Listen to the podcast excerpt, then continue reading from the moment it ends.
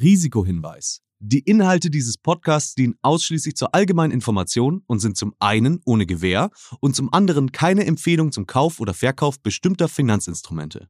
Es handelt sich hier nicht um Anlageberatung. Ihr entscheidet selber, was ihr macht.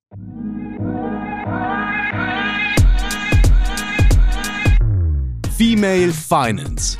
Der Podcast für finanzielle Unabhängigkeit von und mit Janine Ullmann.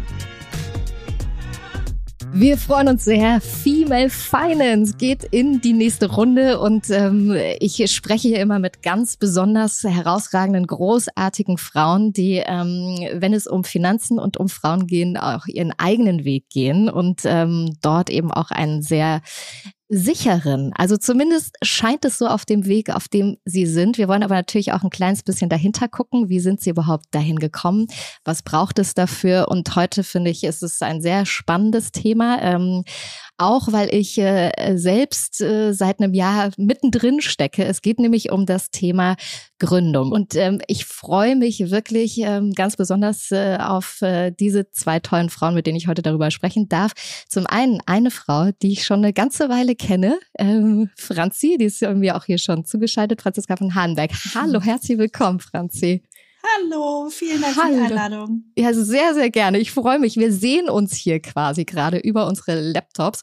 Und ähm, also Franzi, eine wahnsinnig erfolgreiche Gründerin. Ähm, ich finde, du machst das Schönste, was man machen kann. Du machst nämlich den allerschönsten Schmuck, den man sich auch nur vorstellen kann. Ähm, und wir wollen heute mit dir oder ich will heute mit äh, dir darüber ähm, sprechen, was äh, Gründen für dich für Anreize hatte, ähm, weil du hast schon sogar mehrfach gegründet, äh, was, und das kann man vielleicht gleich mal vorwegnehmen, für Frauen ähm, in der Gründung gar nicht unbedingt typisch und üblich ist. Ähm, Geht es dabei um Unabhängigkeit, um Flexibilität? Ähm, ist es pure Leidenschaft? Also was steckt so für dich äh, dahinter, ein erfolgreiches Unternehmen aufbauen zu können. Das braucht natürlich ähm, auch eine richtig gute Idee. Ähm, allerdings, und das sehe ich so, weibliche Gründerinnen ähm, stehen nach wie vor nicht unbedingt alle Türen sperrangelweit offen. Äh, da gibt es noch äh, viele Hürden. Und äh, wie kann man hier auch äh, möglicherweise den passenden Investor bzw. die passende Investorin finden?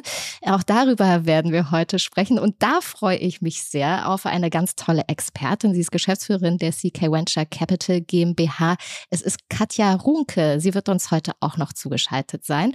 Und mit ihr, ähm, Franzi, können wir beide dann mal so ein bisschen diskutieren, äh, wie schwierig ist es tatsächlich äh, für eine weibliche Gründerin auch ähm, gute Investoren und Investorinnen zu finden.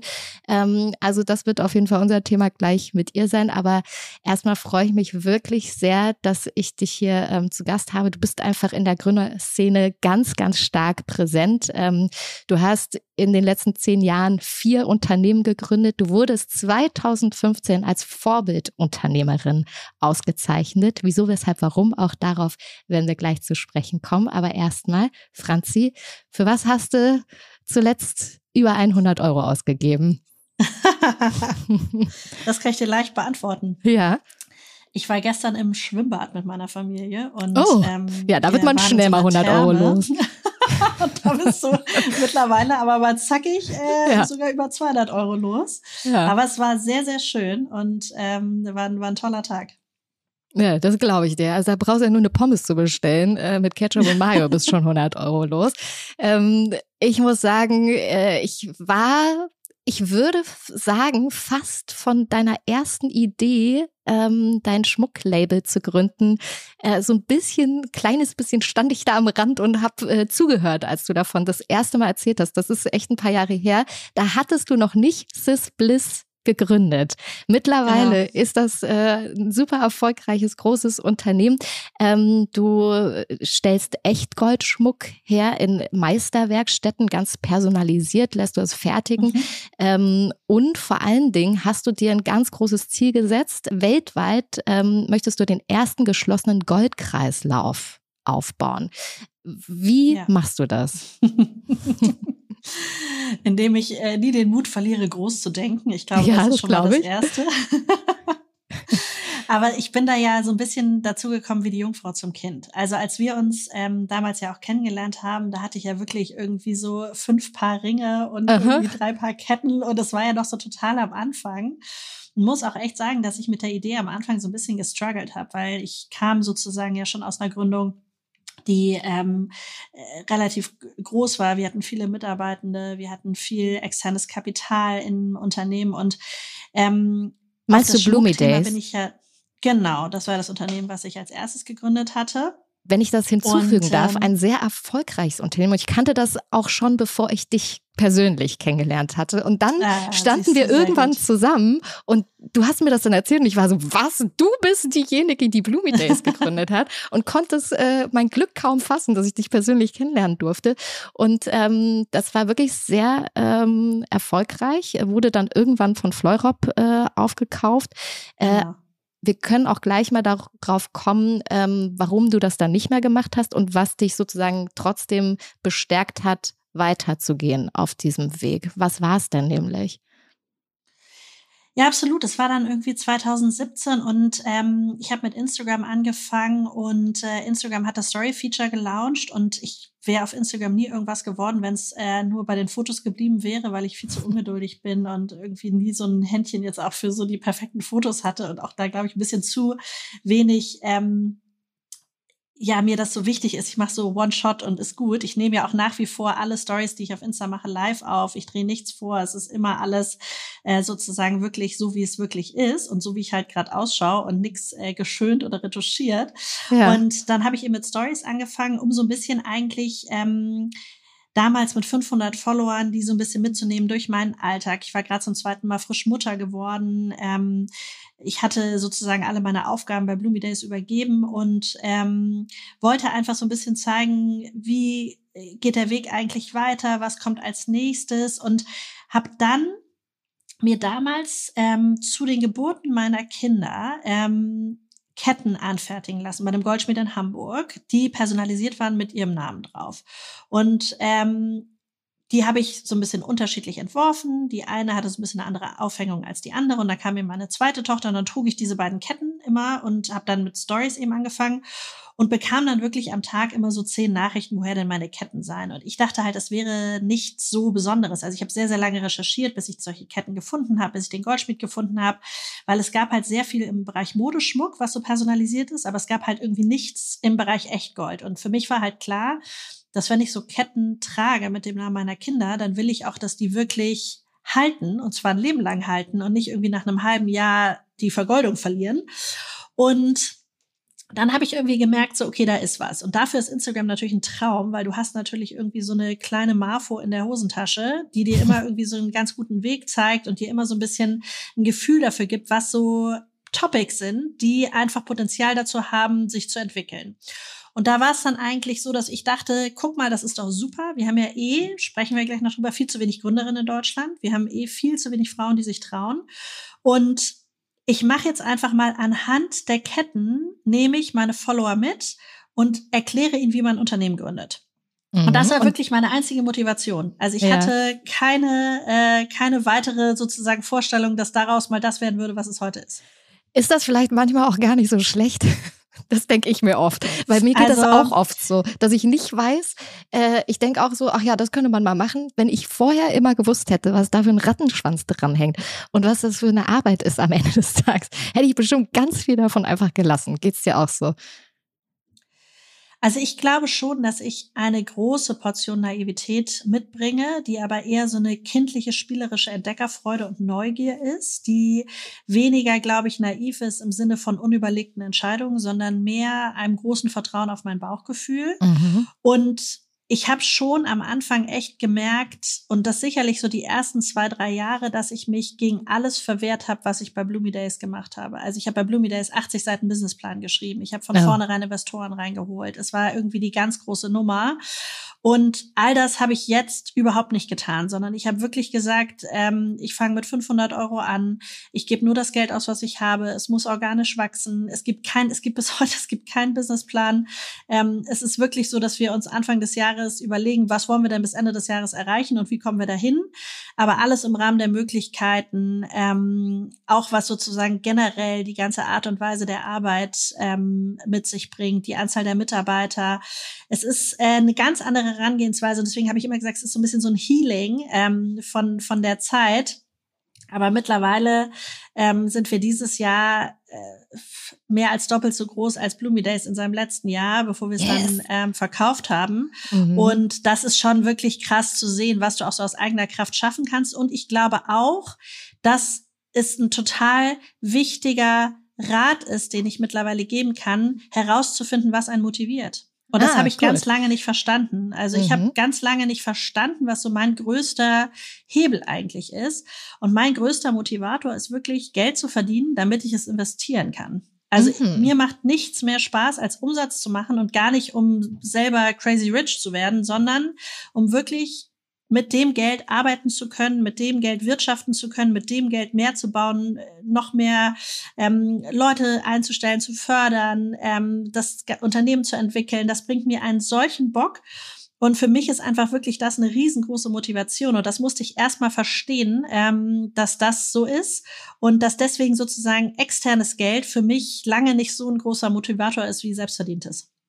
Also, das ist schon mal äh, ein riesengroßer erster Tipp von dir. Ich glaube, da kommen noch ein paar, äh, habe ich das Gefühl. Ich freue mich auf jeden Fall drauf, weil ich, ich möchte gerne, dass wir alle von dir lernen können, wie man wirklich so ein Business aufbaut. Wenn du jetzt auch sagst, ja gut, äh, ich hatte nicht, für jetzt eigentlich nicht mal einen Businessplan. Also Frank Thelen hätte dich nicht weitergelassen bei äh, Höhle der Löwen. So viel steht äh, definitiv fest. Und oh, das ist, da denke ich immer, da darf ich gar nicht reingehen, weil ich kenne Frank ja seit ja. 15 Jahren, glaube ich, und Carsten auch und so. Und dann jedes Mal denke ich mir, es wäre so ein lustiges Familientreffen, wenn ich da mal auftauchen würde. Ja. Aber es wäre wahrscheinlich auch ein bisschen komisch. Glaub mal nicht, dass die dich mit ohne, also ohne Businessplan irgendwie auch nur ein Millimeter hätten in diese Show weiterkommen lassen. Bei den ähm, Umsatzzahlen äh, bin ich mir da sicher, dass es weitergegangen wäre. Ja, jetzt, heute. Jetzt wüsste das der Frank Thielen auch. Aber der, ähm, also doch, das doch, aber ja das so war ja tatsächlich von Anfang an so. Das muss ja, man sagen. Okay. Weil es gibt ja so ganz klassische Faktoren, wie man immer so denkt, so muss man standardmäßig ein Unternehmen aufbauen. Ähm, da können wir gleich mal drauf eingehen, was das, äh, was dazugehört und vielleicht, wie du es jetzt auch anders gemacht hast und wie man eben auch sehr erfolgreich arbeiten kann. Äh, du hast es auch selber, oder wir haben es jetzt beide schon mal gesagt, dass gerade ähm, Frauen in der Gründung äh, gibt es jetzt nicht so viele leider bisher wie Männer in der Gründung. Ich glaube, da passiert auch äh, im Moment ein kleines bisschen was, aber noch zu langsam, noch zu wenig. Deswegen einmal kurz zu unseren unseren Fakten. What the Fact? What the Fact? Was du noch nicht wusstest. Fakt 1. Im Vergleich zu männlichen Gründern, das sind nämlich fast 30 Prozent, haben nur knapp 17 Prozent der weiblichen Gründerinnen mehr als ein Unternehmen gegründet. Das heißt, wir haben hier eine Frau da, die dieses Klischee oder diese Statistik schon mal nicht bedient mit Franzi. Freuen wir uns drüber. Dann Fakt 2. Durch die geringe Förderung durch Investoren suchen 45,2 Prozent der weiblichen Gründerinnen finanzielle Unterstützung bei Familie und Freunden. Ähm, bin ich auch gespannt, Franzi, was du vielleicht gleich dazu sagst. Und Fakt 3, der Anteil an weiblichen Angel-Investoren beträgt in Deutschland lediglich 12,9 Prozent. 8500 männlichen Business Angels stehen nur 870 Angel-Investorinnen gegenüber. Eine Investorin, eine Angel-Investorin haben wir mit Katja nachher auch noch hier bei uns. Also freuen wir uns. Dieser Podcast wird euch präsentiert von der Deutsche Finance Group. Wissen, wie Rendite entsteht. Verantwortungsvoll und erfolgreich in internationale Marktchancen investieren, dort wo sie entstehen. Über die Online-Investment-Plattform mitinvestieren.de erhältst jetzt auch du einen vollständig regulierten Zugang zu digitalen und renditestarken Immobilieninvestments der Deutsche Finance Group und investierst parallel zu finanzstarken institutionellen Investoren. Mit der Deutsche Finance Group bist auch du immer zur richtigen Zeit, im richtigen Markt, mit den richtigen Partnern. Jetzt mitinvestieren. Weitere Informationen erhaltet ihr unter mitinvestieren.de. Franzi, Du hast ähm, schon gesagt, also diese Unternehmen, die du gegründet hast, äh, Bloomy Days, aber vor allen Dingen jetzt Disbliss, die sind so unterschiedlich in der Herangehensweise für dich gewesen. Ähm, ich habe das Gefühl, du bist sehr glücklich mit der Herangehensweise, die du für den anderen mit dem Schmucklabel gewählt hast. Ähm, was würdest du denn jungen Frauen empfehlen, so aus deiner Perspektive? Wie sollte man denn, wenn man sagt, so ich habe eine richtig gute Idee, ähm, und da gibt es auch was, was Leute tatsächlich wollen und brauchen. Was, wie macht man das denn dann nun? Ja, es ist super schwer, weil ich glaube, ohne die Erfahrung von Bloomy Days hätte ich das jetzt niemals so bauen können. Das muss man schon ganz klar sagen. Also am Ende des Tages ähm, habe ich natürlich eine fünfjährige Entrepreneurship-Ausbildung genossen, die ich mir selber sozusagen geleistet habe, ja. die ähm, natürlich mit keinem Studium der Welt und auch ehrlicherweise wahrscheinlich keinem Job der Welt irgendwie aufzuwiegen ist. Deswegen glaube ich tatsächlich, finde ich auch spannend, nachher Katja nochmal zu hören. Ähm, ich glaube sehr an Second-Time-Founder. Ja, also ich glaube halt wirklich beim ersten Mal geht man so viel Umwege, macht so viel falsch, ähm, hat so viel Angst, irgendwie ähm, eine falsche Entscheidung dann auch vielleicht zu treffen, dass man da einfach auch zu viel Geld verbrennt. Mhm. Und beim zweiten Mal ist es wirklich so viel einfacher. Das heißt, ich habe wirklich sozusagen meine zweite Gründung nebenbei gemacht. Und ich glaube, das hätte ich niemals äh, gekonnt, wenn ich nicht schon mal alles gemacht hätte und gewusst hätte, wie es geht. Und insofern muss man schon sagen, also ich glaube, Erfahrungen, egal in welchem Bereich, sind unglaublich hilfreich. Es kann natürlich auch funktionieren, wenn du direkt nach der Uni anfängst oder wenn du direkt von der Schule aus anfängst. Es gibt für alles Beispiele, aber ich glaube, es ist eher die Ausnahme. Das heißt, ich glaube schon, dass man sagen kann, dass ähm, dazu gibt es auch Statistiken. Ich bin nicht ganz sicher, aber ich glaube durchschnittlich äh, Unternehmen, die mit im Durchschnitt 36 oder 37 Jahren gegründet werden, sind die erfolgreichsten. Mhm, was einfach wieder zeigt, dass so ein Stück weit sozusagen die Erfahrung da ein äh, ganz wertvolles Gut ist. Und das kann ich definitiv, äh, kann ich definitiv auch sagen. Ähm, das heißt, du würdest aber schon sagen, du hast Lehrgeld gezahlt. Nee, überhaupt nicht. Ich habe in einen sehr großen Erfahrungsschatz investiert und habe mein gesamtes Netzwerk aufgebaut. Und mhm. ähm, würde wirklich sagen, dass das im Grunde der, der Grundstein war, auch sozusagen die Sicherheit zu haben, dann wieder neu loszulegen.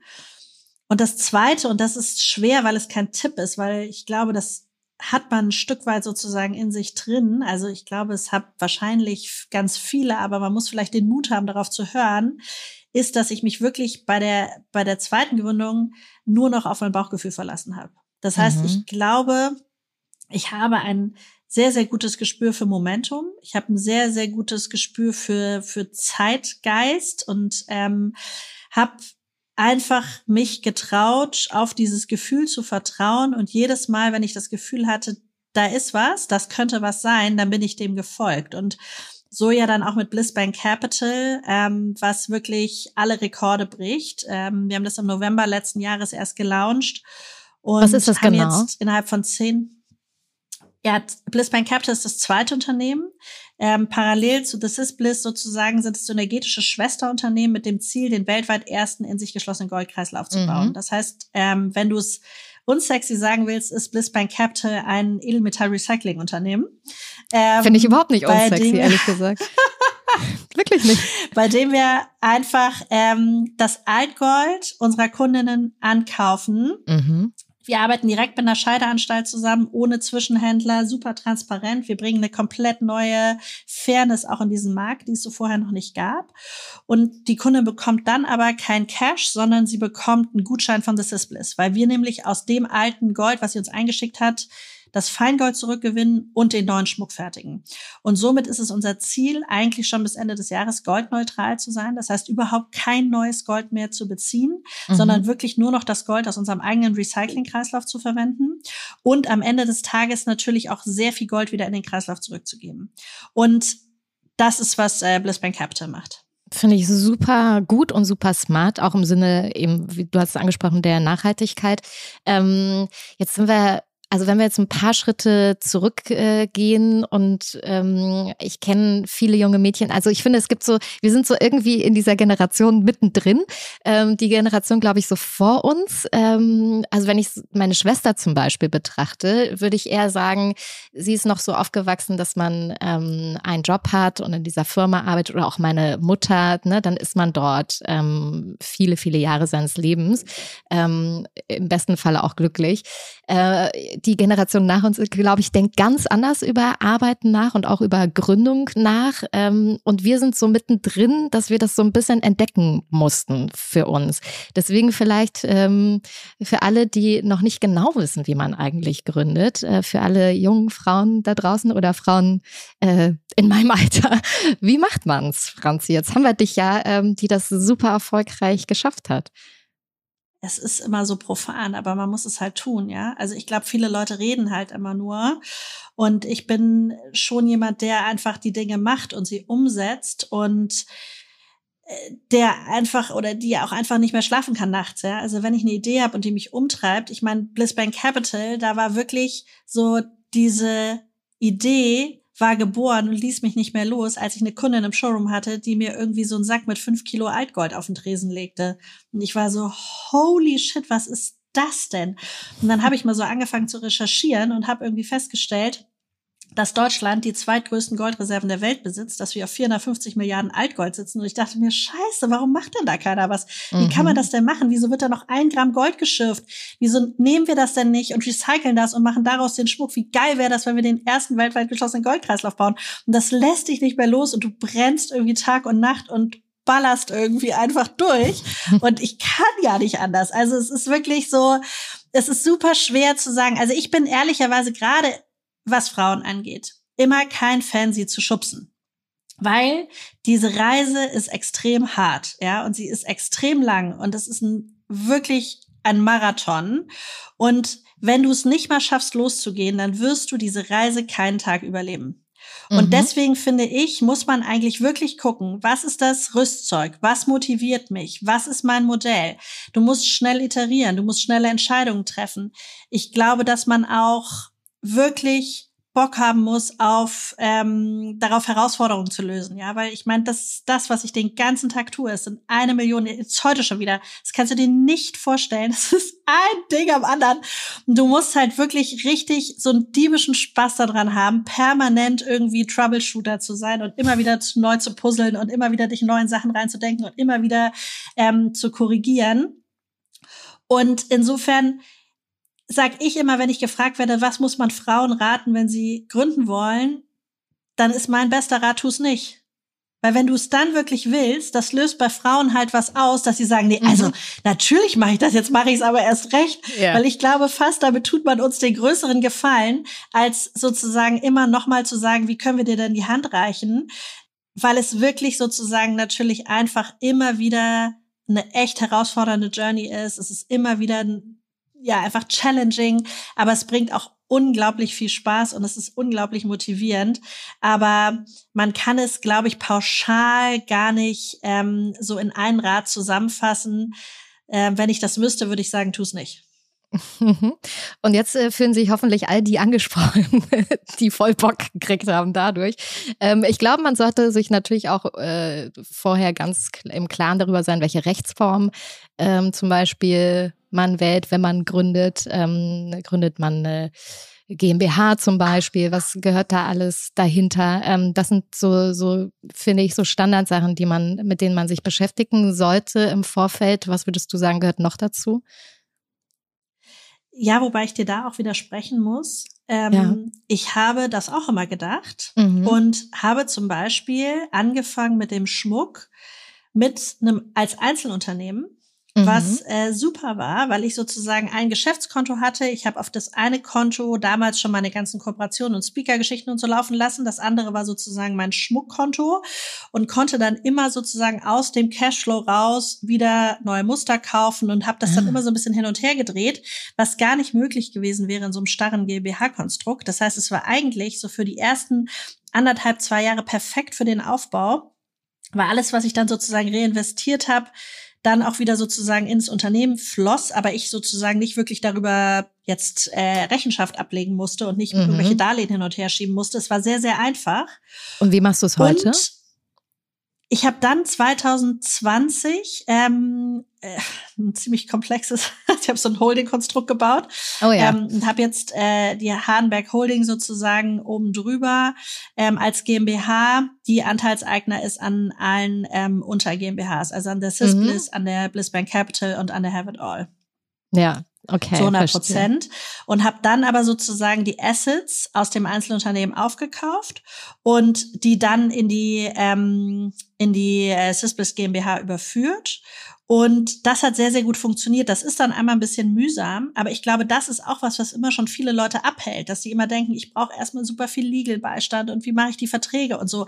Mhm. Ich bin so lean da reingestartet und das ist das, was ich meine. Wenn du von vornherein ein Produkt findest, für das es einen Markt gibt und was funktioniert, ich renne seit Tag eins dem Wachstum hinterher. Und so soll's eigentlich sein. Und dann bringt's Bock. Und mhm. bei Bloomy Days war es eigentlich genau andersrum. Da war es einfach wahnsinnig schwer. Ähm, und es war jeden Tag schwer. Und man hat immer das Gefühl, Unternehmertum muss schwer sein, weil es muss wahnsinnig anstrengend sein ich meine, das ist doch so geil. Ich hatte ja irgendwie 20 Techies bei Bloomy Days, die da saßen. Wir haben ja die erste Abo-Subscription-Software programmiert, die es überhaupt in Deutschland gab. Das gab es überhaupt nicht, ähm, überhaupt dieses Modell zu bauen. Und als ich da neu angefangen habe, habe ich ja äh, auf Etsy Deutschland gelauncht. Ich hatte dann so einen Etsy-Shop und dachte, Ach was so, machst du hier eigentlich? Das wusste ich gar nicht. Und hatte mehr. dann wirklich die ersten zwei Jahre einen Etsy-Shop. Und wir haben dann am ersten Tag 2018 schon 30.000 Euro Umsatz gemacht mit diesem Etsy-Shop. Wow. Und nach zwei Jahren hat der US-CEO von Etsy gesagt, was ist eigentlich dieser Shop in Deutschland? Wir sind hier ein Shop für Kleinstunternehmer, die maximal 17.000 Euro im Jahr verdienen dürfen. Die muss da jetzt mal runter, weil das hat nichts mehr mit Etsy zu tun. Mhm. Und, ähm, und dann haben wir erst gewechselt auf Shopify. Und dann habe ich einen Shopify-Shop gebaut. Und dann habe ich irgendwie das ganze Interface gebaut und alles. Aber dann hatte ich auch schon irgendwie mehr Geld zum Investieren. Das heißt also, es hat sich sozusagen auch immer so ein Stück weit entwickelt. Aber ich hatte auch nie Angst davor, Geld zu investieren. Und ich glaube, das ist auch ganz wichtig, weil ich einfach wirklich, und ich glaube, das wieder zu dem Ursprung, ich bin dankbar, dass ich heute zum ersten Mal in meinem Leben mehr Geld habe, als ich brauche. Das war auch mhm. lange, lange, lange Jahre nicht so. Ja, es ist wirklich so, dass ich ähm, sowohl bei Bloomy Days ein extrem kleines Gehalt hatte, mir natürlich auch am Anfang jetzt immer super wenig ausbezahlt habe und zum ersten Mal in der Situation bin, wo ich darüber nachdenken kann, zu investieren in andere Startups, zu investieren in Kunst ist ein großes Thema. Ich investiere sehr viel in Kunst, ähm, zu investieren in Immobilien und überhaupt mich mal so mit dem Thema auseinanderzusetzen. Aber dafür habe ich die letzten 20 Jahre Tag und Nacht gearbeitet. Und das muss man eben auch sagen, ist einfach natürlich so ein bisschen eine ganz andere Situation, in der ich mich da heute befinde. Und ich habe aber, ich war zu einem Zeitpunkt in meinem Leben, wo das nicht so war, kein bisschen unglücklicher als jetzt. Das heißt, für mich ist sozusagen einfach Geld etwas, was Komfort gibt und was mich beruhigt, aber was mich jetzt überhaupt kein Deut glücklicher macht. Und deswegen sozusagen habe ich wirklich, also ich werde es nie vergessen, 2019 äh, war ich noch in meinem kleinen Büro in der Corina Straße wir hatten 60.000 Euro auf dem Konto und ich habe für 40.000 Euro Kartonagen bestellt. Und ich war mhm. wirklich so, kaufe ich jetzt wirklich für 40.000 Euro Kartonagen im Wert eines Kleinwagens? Ja, weil es sein muss, ja, so und habe das gemacht und es hat sich jedes Mal immer wieder auch gezeigt, dass wenn man mutig ist und mutig investiert und einfach wirklich auch keine Angst hat zu verlieren, dann kommt auch einfach ganz viel zurück. Und deswegen war es wirklich auch die ersten zwei Jahre immer so ein Game, dass ich dachte, ich habe ja nichts zu verlieren. Weniger als nichts kann es ja nicht werden. Also 20.000 Euro auf dem Konto, down to zero. 20 auf dem Konto, down to zero. Mhm. 20 auf dem Konto, down to zero. Ich weiß noch genau den ersten, den ersten Tag, wo ich mal 100.000 Euro auf dem Konto hatte. Das war so, also jetzt auf dem Firmenkonto, ne? Mhm. War ich so, krass, habe ich mir noch so Fotos gemacht, weil ich es überhaupt nicht fassen konnte. Ich dachte, das war doch immer leer. Das konnte es doch immer leer, weil ich die ganze Zeit reinvestiere. Aber nur so schafft man es, glaube ich, eben auch, ähm, gebootstrappten Unternehmen auf so eine Größe zu bringen, wie wir es jetzt gemacht haben, indem du halt auch wirklich mutig investierst, weil wenn das Geld sozusagen, wenn du es nicht in die Hand nimmst, um neue Produkte zu bauen, wir haben innerhalb der letzten zwei Jahre über 200 neue Produkte gelauncht, wir haben mhm. hier allein einen Warenwert von irgendwie 600.000 Euro jetzt liegen, dann funktioniert es natürlich nicht, ähm, dann kannst du nicht wachsen und dann kannst du dich auch nicht entwickeln und und das wieder zum Thema, was motiviert dich oder worin bist du gut? Ich glaube, das ist auch etwas, was mir leicht fällt, ja, dass ich wirklich einfach einen sehr spielerischen Umgang mit Geld habe. Solange das da auf dem Konto liegt, ja. äh, ist es für mich halt Play Money. Okay, das muss man können. Das muss man wirklich abkönnen. Ähm, ich bin da, glaube ich, nicht so cool wie du. Also muss ich auch ehrlich zugeben. Äh, ich habe trotzdem auch gegründet, ähm, Anfang 2020. Was hast du denn gegründet eigentlich? Äh, eine Medienproduktionsfirma, Female Future oh. Media ähm, die, cool. also wo ich Anteilseignerin bin, auch an einer anderen Produktionsfirma und wir jetzt tatsächlich auch die erste Veranstaltung produzieren, gerade in diesem Moment, was sehr spannend oh. ist, ähm, wo man auch merkt, was da alles dahinter steht und steckt.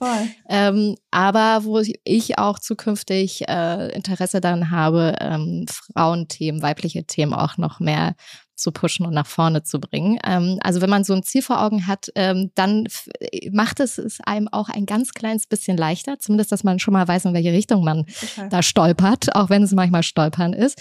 Ähm, und was würdest du sagen, äh, warum ist es wichtig, vielleicht auch manchmal zu stolpern? Was sind so deine größten Learnings, ohne die du jetzt Sis Bliss gar nicht so erfolgreich vielleicht aufgestellt hättest?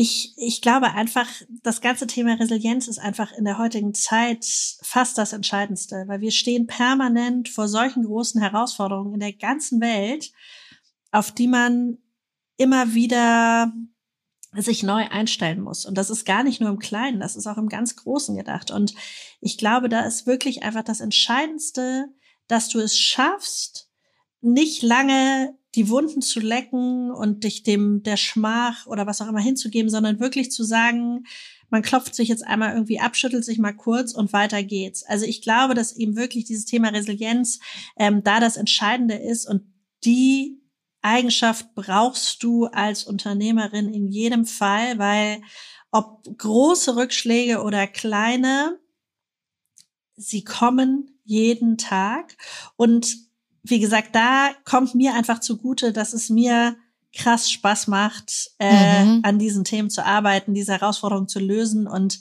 ich irgendwie wirklich immer das Gefühl habe, manchmal so ein Bild, ich habe so das Gefühl, ich bin wie so ein Bulldozer, der irgendwie so die ganz großen Steine vorne immer erstmal irgendwie wegräumt. Und, und das liegt mir einfach, ne? Und insofern glaube ich, ähm, das muss nicht jeder mögen, aber es ist, glaube ich, keine ganz schlechte äh, Herangehensweise, wenn man gründen will, dass man sich damit auch beschäftigt und guckt, wie man, wie man da auch mit persönlichen oder beruflichen Rückschlägen ähm, zurechtkommt. Weil ich glaube, das kennt jeder. Das ist nämlich was, was wirklich jeder kennt. Also ich glaube, jeder im Leben hat entweder privat oder beruflich äh, schon Rückschläge erlebt. Äh, ich genauso, schon super häufig. Also auch schon privat, aber auch vor allen Dingen ähm, beruflich, weil eben nicht alles so klappt. Äh, rückblickend denkt man immer, alles ging von A nach B. Äh, ist aber natürlich gar nicht so. Da sind super viele Umwege dabei und äh, Sackgassen und man läuft irgendwie und denkt sich so, keine Ahnung, wo ich jetzt hier gelandet bin. Ähm, manchmal klappen Sachen, manchmal, manchmal eben auch überhaupt gar nicht. Ähm, ich finde das total wichtig. Also ich merke so für mich, für mein Leben ist das wichtig, weil ich äh, dann oft gemerkt habe, oh nee, hier will ich auch gar nicht weiter laufen. Also das ist es auch gar nicht, wo ich eigentlich hin möchte. Ähm, und ich konnte mich da immer so ein bisschen neu justieren. Äh, geht's dir da auch so? Ja, ich glaube, eine Sache, die ich sozusagen rückblickend festgestellt habe, ich äh, hadere nicht. Mhm. Und das ist etwas, was mir zu einer großen Stärke verhilft, ähm, dass wenn ich eine Entscheidung einmal getroffen habe, dann treffe ich sie in jeglicher Konsequenz, aber ich stelle sie dann nicht mehr in Frage. Und sehr deswegen habe ich, glaube ich, sehr viel freien Mindspace für neue Themen weil ich mich in der Retrospektive nicht mehr damit auseinandersetze, was hätte vielleicht unter anderen äh, Umständen besser laufen können, anders gemacht ja. werden, sondern es ist, wie es ist und, ähm, und weiter geht's. Das ist eine super Eigenschaft. Das möchte ich gerne lernen. Zu arbeiten. Ja, wirklich, das möchte ich einfach ich gerne lernen. I'm the master of it, ja. Es ist wirklich manchmal nicht so Wie gut, macht man das denn? Wie hadert man denn nicht Keine mehr? Ahnung. Keine Ahnung. Es ist wirklich, ich habe das nicht. Ich bin, ich bin so, so konsequent. Ähm, ich kann das auch gar, gar nicht nachvollziehen, wie man sowas dann immer noch mal zehnmal hinterfragt. Das ist für mich wirklich einfach nicht angelegt. Ähm, Mhm.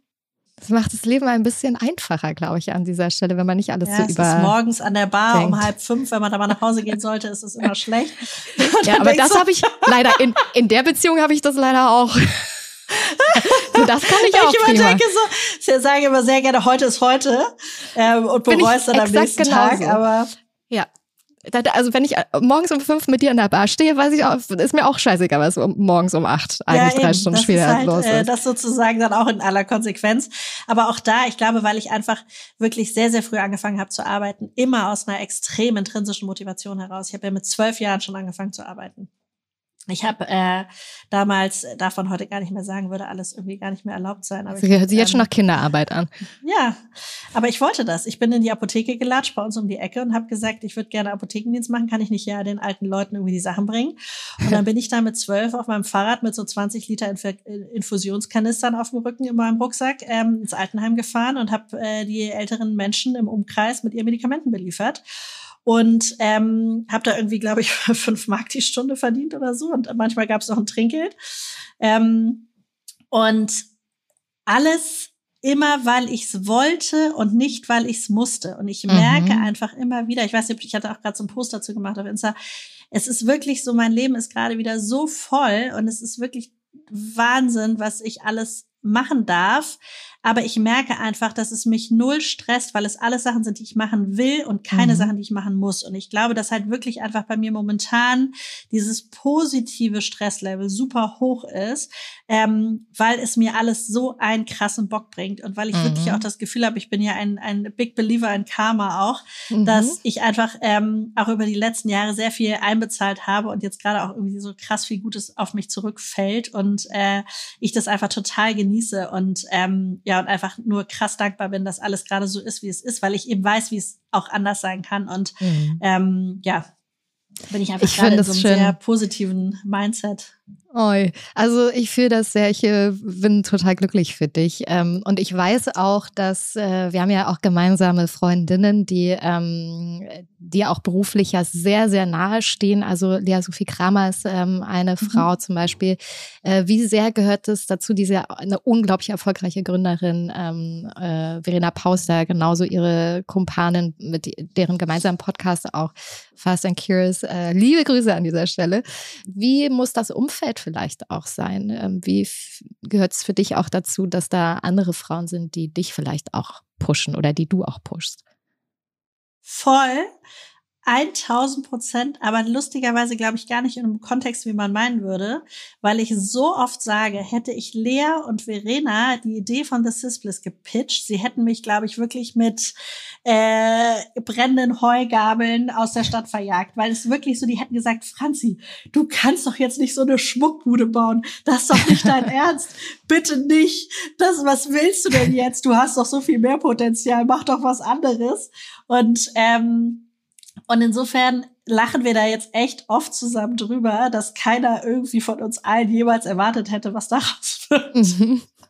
Also das muss man schon auch mal fairerweise so sagen. Okay. Wobei ich sagen muss, bei Blissbank Capital waren sie von vornherein ähm, beide wirklich äh, völlig on fire und haben gesagt, sie wollen unbedingt investieren. Und ähm, da habe ich dann äh, gesagt, dass ich äh, gerne sozusagen den Weg alleine weitergehen will und ähm, das sozusagen auch alles ähm, erstmal alleine weiter aufbauen will, ohne Mhm. Fremdkapital. Mhm. Aber natürlich ist so ein Umfeld unglaublich wertvoll. Aber Ja. tatsächlich weniger in einem unternehmerischen Sinn als wirklich in einem freundschaftlichen Sinn. Wir sind einfach in den letzten Jahren unglaublich eng zusammengewachsen, sind unglaublich enge Beraterinnen, sind unglaublich enge Freundinnen.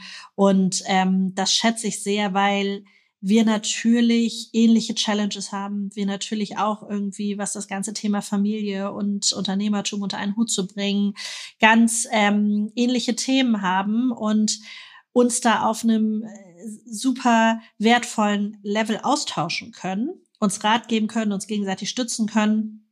Und insofern muss man sagen, ist das äh, mit Sicherheit auch beruflich nicht von Nachteil, aber in meinem Fall muss ich wirklich sagen, ähm, ist es 100% persönlich und mir viel wichtiger, dass ich da so eine tolle Mädelstruppe habe, ähm, mit der ich auch noch so viel Spaß haben kann und ähm, und die aber trotzdem, wenn man es wenn man es mal braucht oder oder ähm, sich wünscht, ähm, auch super natürlich konkretes und, und wertvolles Feedback bekommt.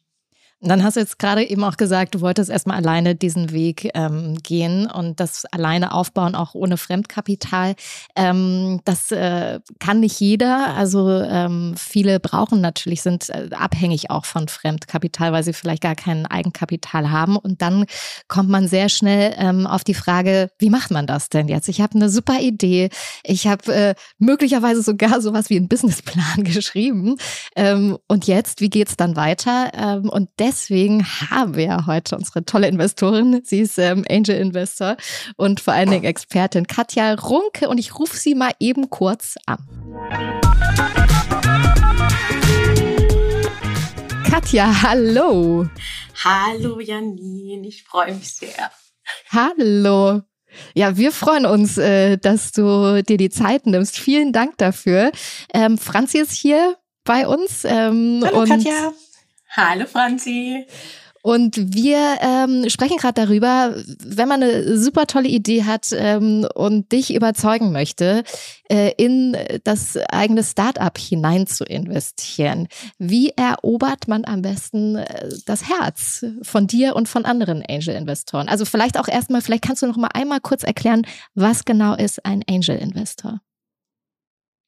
Genau, ich glaube, das ist äh, erstmal der Grundbegriff Angel Investor heißt ja nichts anderes, also der Engel mit den zwei Flügeln und das eine Flügel ist das Kapital und der andere Flügel ist sozusagen die Unterstützung, Support, Netzwerk, ähm, Rat, je nachdem, was man gerade dem Startup, mit in das man investiert, geben kann. Also ich sage auch manchmal ist es nur die Schulter zum Anlehnen, weil die brauchen Gründerinnen und Gründer tatsächlich wirklich ganz schön oft, weil äh, Franz hat das vorher schon so schön gesagt, das ist einfach eine echt harte Reise. Ne? Also mhm. das ist einfach so Gründen, das ist kein Pappenstiel und ähm, wir versuchen da selber, wir sind ja selber auch äh, Unternehmerin, meine Schwester und ich, wir machen das ja zusammen.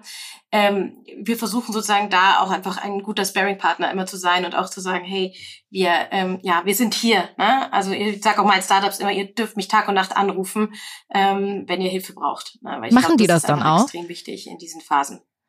Ja, also wenn sie dieses, das ist mir tatsächlich auch wichtig, dass sie dieses Vertrauensverhältnis zu mir haben, dass sie wirklich wissen, dass das kein einfach Blabla von mir ist, sondern dass ich wirklich sage, nee, wenn ihr mich anruft irgendwie um 12 Uhr nachts, dann brennt's wohl. Ja, also das, die missbrauchen das ja auch nicht. Und ähm, ja, also es kommt schon vor, dass die irgendwann mal spät abends anrufen und sagen, das und das ist passiert, was soll ich tun?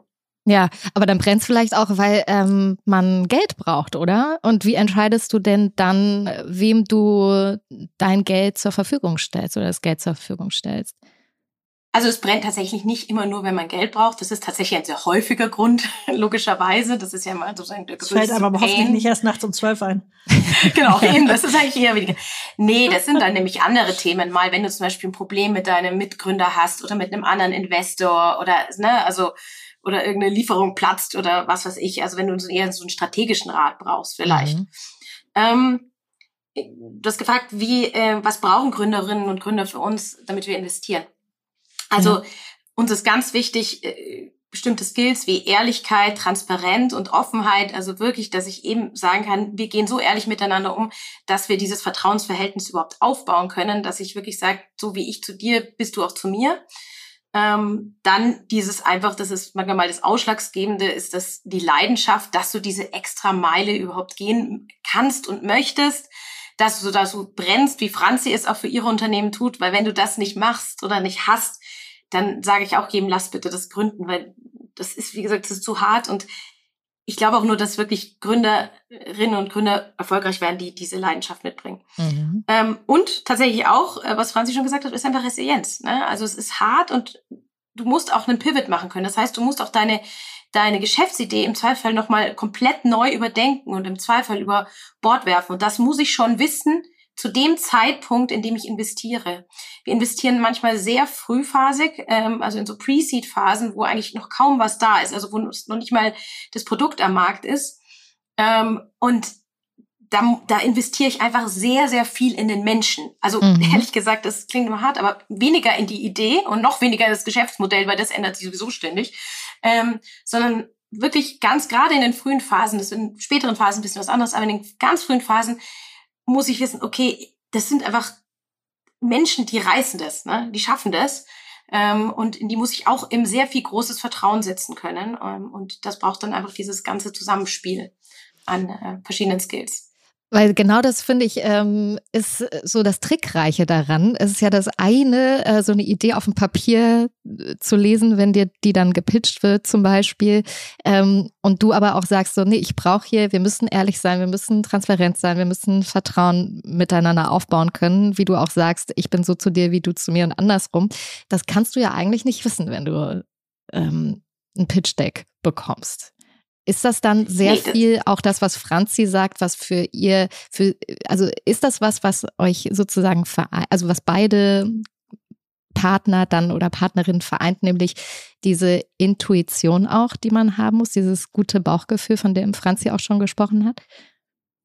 Ja, wir machen echt auch gerade in diesen frühen Phasen ehrlich gesagt wirklich viel über Bauchgefühl. Aber was ist es sonst anderes? Es ist ja auch eigentlich äh, auf Glaskugelspiel. Du kannst ja gar nicht wissen, funktioniert das, äh, ne? Also es ist nicht so, dass man das total vorhersehen kann. Und da muss man sich sehr viel auf seine Intuition und seine Menschenkenntnis auch mhm. verlassen. Also ich komme ja selber auch aus dem künstlerischen Bereich, ähm, war ja Musical-Darstellerin, war, äh, äh bin in Schauspiel ausgebildet worden. Das kommt mir natürlich heutzutage schon extrem zugute, dass ich natürlich das relativ gut abschätzen kann, ne, in einem Pitch Ne, spielt er einem jetzt was vor oder nicht? Mhm. Ne, und das so auch gut herausfinden kann. Das hilft mir natürlich ähm, bei solchen Geschichten. Aber ja, also und man muss auch da einfach viel springen. Ne? Also du kannst es nicht immer wissen.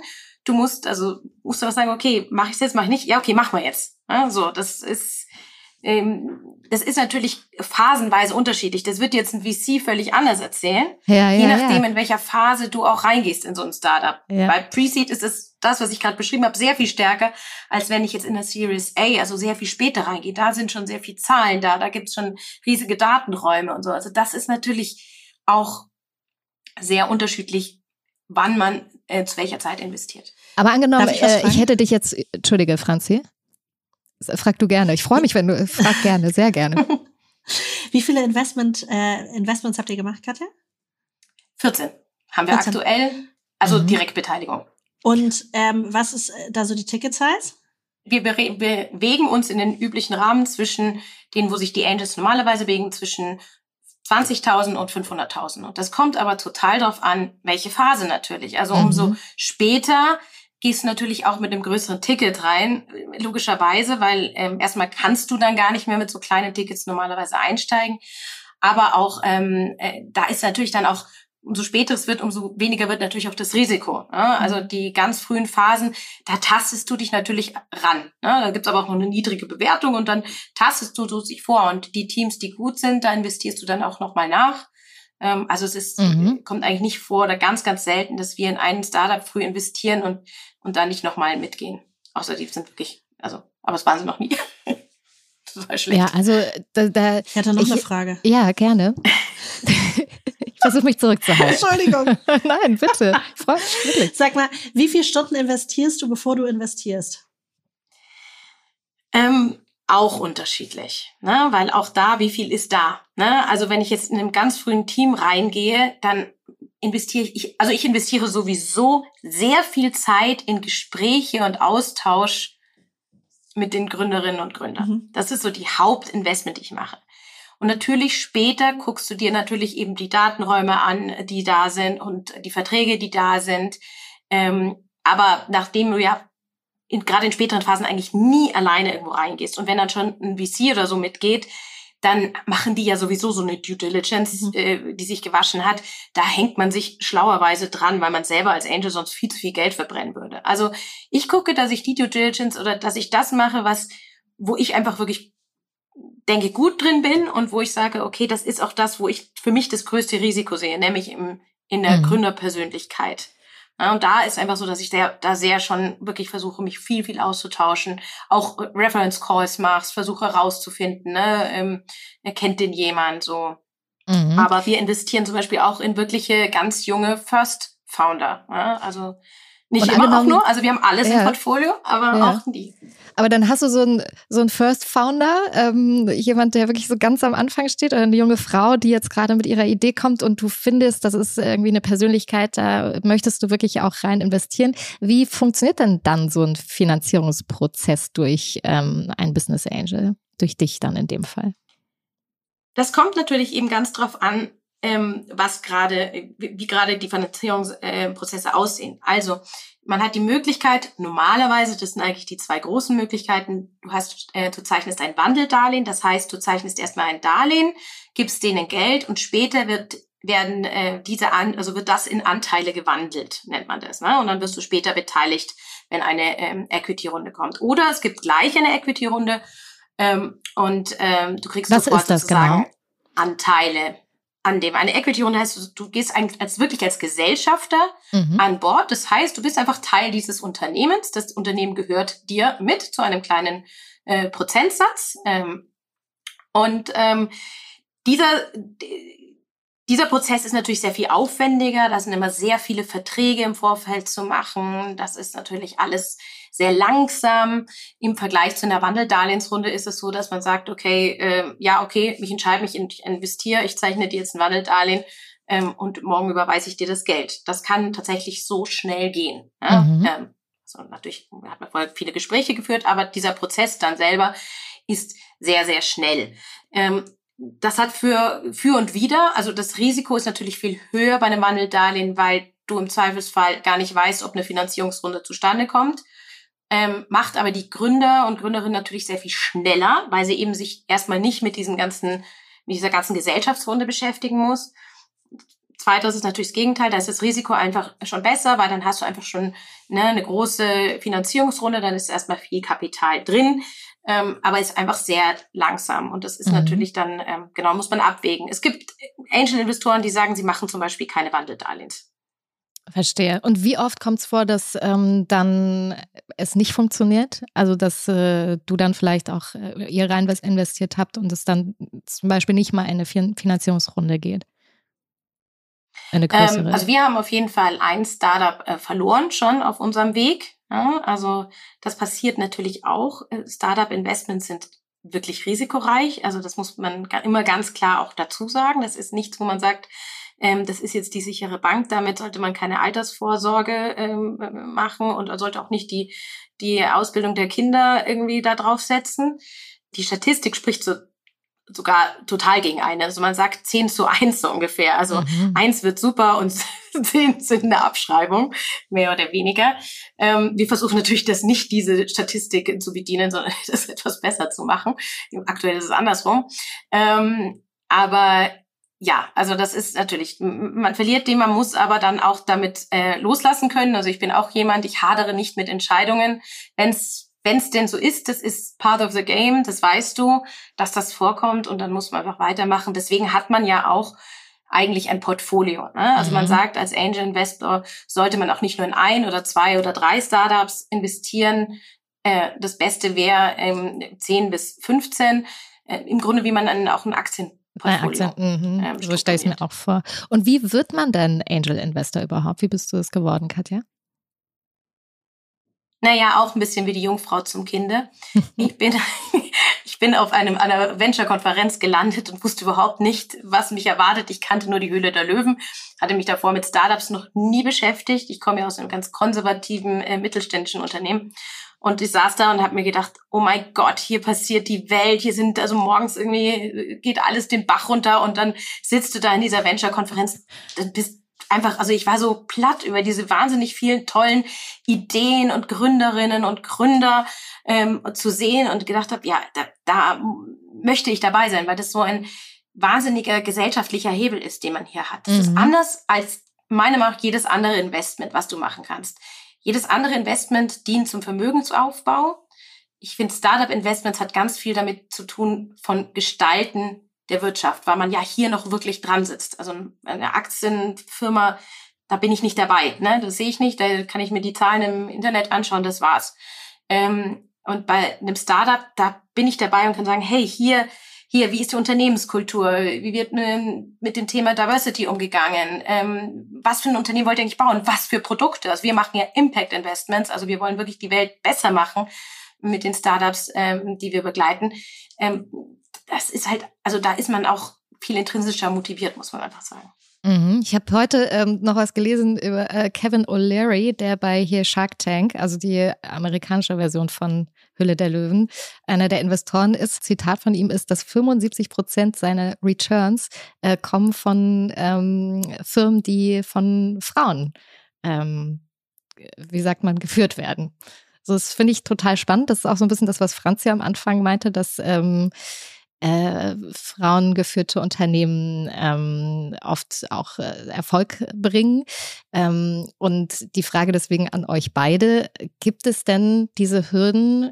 Ich würde sagen ja, ja, aber ich ähm, bin sehr gespannt auf eure Meinung. Ähm, die Hürden für weibliche Gründerinnen, sind sie höher als für männliche Gründer? Und wenn ja, warum? Franzi, vielleicht du mal genau aus meiner Perspektive sozusagen es eigentlich immer als Vorteil gesehen habe, eine Frau zu sein, weil du hast auf einer Konferenz eine viel höhere Visibilität. Ich meine, wie oft war ich schon zu Blumidays Zeiten auf Konferenzen, wo ich die einzige Frau war, die auf der Bühne gesprochen hat und das ähm, bleibt einfach mehr im Kopf, als ähm, in der Masse der Jungs da irgendwie aufzufallen. Da musst du schon irgendwie ein Feuerwerk veranstalten. Ähm, und insofern habe ich wirklich es nie als Nachteil gesehen, aber ich glaube, es ist auch ein Mentalitätsthema. Ich bin auch immer sehr offen daran gegangen. Ich habe äh, nie irgendwie, glaube ich, so das Gefühl gehabt, dass ich in so einer Duckhaltung mich bewegen muss, jetzt auch männlichen Investoren gegenüber, weil ich eine Frau bin. Und ich glaube, deswegen hilft alles, was wir sehr früh tun für Mädchen, für junge Frauen, denen Selbstbewusstsein zu geben, die zu stärken, denen wirklich Vorbilder zu geben, ihnen zu zeigen, dass sie alles werden können, sie zu stärken, schon in der Schule wirklich dafür zu sorgen, dass es mehr Geschlechtergleichberechtigung gibt, dass sie nicht irgendwann das Gefühl haben, dass die Jungs besser sind als sie, dass sie schlauer sind und dass sie ihnen irgendwie ähm, was voraus haben. Und je mehr Selbstverständlichkeit wir da ganz früh den Mädchen vermitteln, desto mehr Chancen haben wir, glaube ich, auch, dass sich das auf lange Sicht immer mehr ändern wird. Und ich finde, wir haben in den letzten Jahren schon unglaublichen Shift gemacht. Ich finde, ähm, das ist wirklich ja an, an vielen, vielen Stellen auch der Wirtschaft ähm, viele Initiativen gibt, die sich da in die richtige Richtung bewegen. Und wir sind natürlich lange noch nicht am Ziel, aber ich bin so ganz frohen Mutes, ähm, dass wir alle gemeinsam da einen Beitrag dazu leisten können. Und vor allem auch, ich meine, du hast vorhin auch angesprochen, dass wir auch unsere eigenen Seilschaften gründen, ja, dass wir halt wirklich irgendwie nicht ähm, äh, neidvoll oder oder traurig auf die Boys Clubs schauen, sondern dass wir halt unsere eigenen Girls Clubs bauen. Und mhm. ähm, ich finde, dafür ist es auch Janine Pandemie wieder so ein super Beispiel. Wir haben uns vor Jahren kennengelernt ähm, und äh, dass man einfach wirklich sich gegenseitig dann supportet und so ganz uneingenommen irgendwie wirklich den Weg begleitet und sich mhm. freut mhm. über die Erfolge der anderen. Und ich weiß gar nicht, wann es überhaupt angefangen hat, dass uns immer alle gesagt haben, Mädchen können nicht miteinander und da gibt's ja. immer Zickenkrieg und Frauen können überhaupt nicht. Das muss sich auch irgendein Mann ausgedacht haben. Also ich habe das wirklich so noch nicht erlebt. Ja. Und ich empfinde einen solchen unglaublichen Support unter Frauen und gar nicht jetzt nur unter Unternehmerinnen, dass ich wirklich sagen muss, das ist genau der richtige Weg und ähm, ich glaube, dass wir da einfach gemeinsam ähm, stärker sind und wünsche mir, dass das äh, noch, ähm, noch viel mehr wird. Yes, genau so. Gen und nicht anders. Genauso sehe ich es auch. Man muss trotzdem sagen, wenn man sich so ein bisschen die Statistiken anguckt, ähm, Kapitalgeber, vor allen Dingen männliche Kapitalgeber, geben lieber Geld an männliche Gründer anstatt an weibliche Gründerinnen. Katja, ähm, siehst du es aus deinem Erfahrungsschatz genauso? Was muss ich hier noch tun? Ähm, ja, also tatsächlich, ich kenne diesen USP als Frau alleine, weil das haben wir sozusagen meine Schwester und ich ja auch jetzt im Venture Capital Markt äh, so ein bisschen gehabt, ne, dass es einfach so wenig weibliche Angels gab ähm, oder gibt. Also es wären aber Gott sei Dank sehr viel mehr jetzt, ähm, das natürlich ein Vorteil war. Aber ja, trotzdem, es ist für Frauen wirklich sehr viel schwerer an Kapital zu kommen, weil Männer geben gerne Männern Geld, ne? Unbewusst geben sie das Geld gerne her, weil sie sich da halt sicherer fühlen, weil man gibt halt immer gerne dem, der, der einem irgendwie ähnlich ist, gerne Geld, weil man denkt, hey, ich bin ja cool, dann ist jeder bestimmt auch cool und dann kann er das genauso gut wie ich. Machen wir Frauen ja auch. Ähm, deswegen ähm, ist das ein Problem. Dann hat natürlich, ist es auch so ein bisschen Kreislauf, wenn wir jetzt zum Beispiel nur männliche VCs äh, haben, dann geben die auch gerne Kapital an Dinge, die sie cool finden. Und da mhm. muss man wirklich ehrlich gesagt sagen, man, die sind da viel mehr, sagen wir mal, folgen da viel mehr ihrem eigenen ähm, was sie gerne selber möchten, als dem, sagen wir mal, dem rationalen Kapital oder dem rationalen oh. Entscheidungen. Ja, also die sagen, dass ich, ich habe da auch schon mit ähm, äh, VC-Investoren gesprochen, die gesagt haben, zum Beispiel im ganzen Bereich Femtech, ja, wir sind nur Männer im Team, wer will denn das bei uns machen? Da will doch keiner über die Periode reden. Mhm. Ne? Und egal wie groß der Markt ist, egal was für ein geiles Geschäftsmodell ist, egal wie großartig die Gründerinnen sind, die sagen dann, nee, will ich nicht machen. Und das ist natürlich für mich ein ganz großes Problem, dass wir einfach zu wenige ähm, Investorinnen haben. Dafür setze ich mich ja, ja sehr stark ein, ähm, weil ich einfach weiß, dann wird mehr Kapital an Frauen vergeben. Ich meine, es ist eine Schande. Es wurden letztes Jahr immer noch weniger als zwei Prozent des VC-Kapitals an Frauenteams in Europa vergeben. Das ist oh. irgendwie, wo man sagt, das ist so, das ist ja eigentlich faktisch nichts. Also man hat eigentlich nichts. Ja. In Österreich wurde im ganzen ersten Halbjahr nicht in ein einziges Frauenteam investiert. Das ist schon bitter und das hat einfach was damit zu tun, dass das so ein Kreislauf in sich geworden ist. Und den können wir nur meiner Meinung nach durchbrechen, dass wir immer mehr Investorinnen reinbringen. Also da kommen noch mehr nach. Also wir waren ja, du hast vorhin, glaube ich, gesagt, die 12 Prozent ähm, Business, äh, weiblich ja. Business Angels. Ähm, wir sind gestartet, als ich gestartet äh, bin, da waren es acht Prozent. Ne? Also man sieht schon, das geht schon langsam, langsam geht's nach oben. So zwar langsam, aber immerhin, es geht nach oben.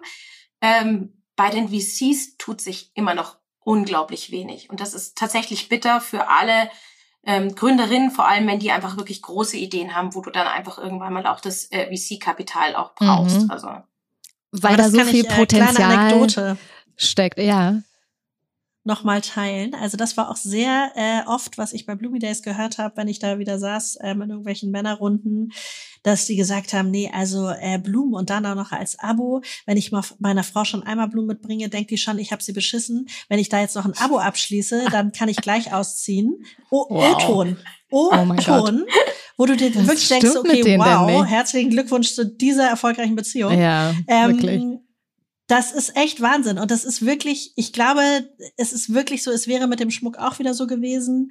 Und ähm, ich bin ja auch sehr eng befreundet mit, äh, mit Kathi und Christine, der Gründerin von Uja, eines wirklich der erfolgreichsten, gebootstrappten, selbstfinanzierten, hochprofitablen Unternehmen aus Berlin, eine absolute Erfolgsgeschichte. Und ähm, und auch die waren ja in der Höhle der Löwen und alle haben ja dankend abgelehnt, genau aus den Gründen, Katja, die du gerade gesagt hast. Also es ist mhm. wirklich, bin ich 100 Prozent bei dir, der absolute Wahnsinn, weil ich glaube auch, dass, dass Frauen on the long run profitabler gründen. Ja, und man sieht eben, wie viel Potenzial da drin steckt und wie viel aus dem Erlebnisbereich Frau, sage ich jetzt mal, äh, mhm. noch nicht ausgeschöpft ist, ähm, wenn man wenn man sich das alles Hast anschaut. du da konkrete Gedanken, Janine? Ja, sehr konkrete Gedanken. ja, weil ähm, es braucht natürlich genau diese Personen auch, die diese Erfahr also die Erfahrungen haben in äh, verschiedensten Bereichen, um daraus Lösungsansätze ähm, zu machen. Total. Weil ähm, wenn man nur aus einer männlichen Perspektive denkt und sieht, dann äh, wird man ja gar nicht wissen, was äh, die Probleme zum Beispiel sind oder Herausforderungen, die genau. Frauen in verschiedenen Lebensbereichen haben. Genau, weil man kann ihnen ja auch gar keinen Vorwurf machen. Ich verstehe das total, dass ein Mann keinen Bock hat, sich über Perioden Unterwäsche Gedanken mhm. zu machen. Das ist nicht seine Lebenswirklichkeit. Das findet er vielleicht auch ein bisschen weird. Das, das ist ja was, finde ich, völlig Menschliches. Aber wenn du natürlich eine Frau im Team gehabt hättest, die hätte dann vielleicht gesagt, also hört mal zu, Jungs, ich übernehme das Investment, weil ich weiß ganz genau, das ist ein Riesen-Need im Markt. Ähm, ich brauche es wahrscheinlich selber und ähm, ich setze mich damit sehr gerne auseinander. Und das ist das, warum ich glaube, dass es einfach auch so wichtig ist, dass wir da einfach diesen Kreislauf ein bisschen durchbrechen müssen. Ähm, weil dann haben einfach Produkte endlich mal eine Chance, die sie auch wirklich braucht. Also, ne, ich Aber Katja, da muss ich dir jetzt kurz einmal widersprechen, weil ich finde es nicht okay, wenn Männer sich äh, damit nicht auseinandersetzen wollen.